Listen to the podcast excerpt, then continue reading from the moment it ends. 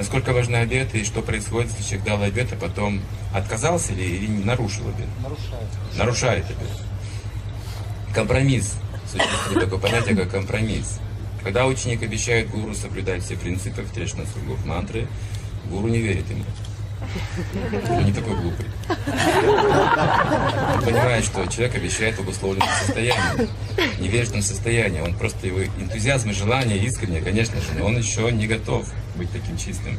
Он знает, что он еще будет срываться какое-то время. Это понятно, это любой духовный человек понимает очень хорошо. Но он должен сделать так, чтобы ученик был искренним. Споткнулся. Что нужно делать? Встать сказать, что я свинья и пойти дальше. Нужно продолжать, пока вы не станете на этой платформе твердо. Это смысл обеда. Как приказ. Раненый человек, он все равно ползет и должен сделать.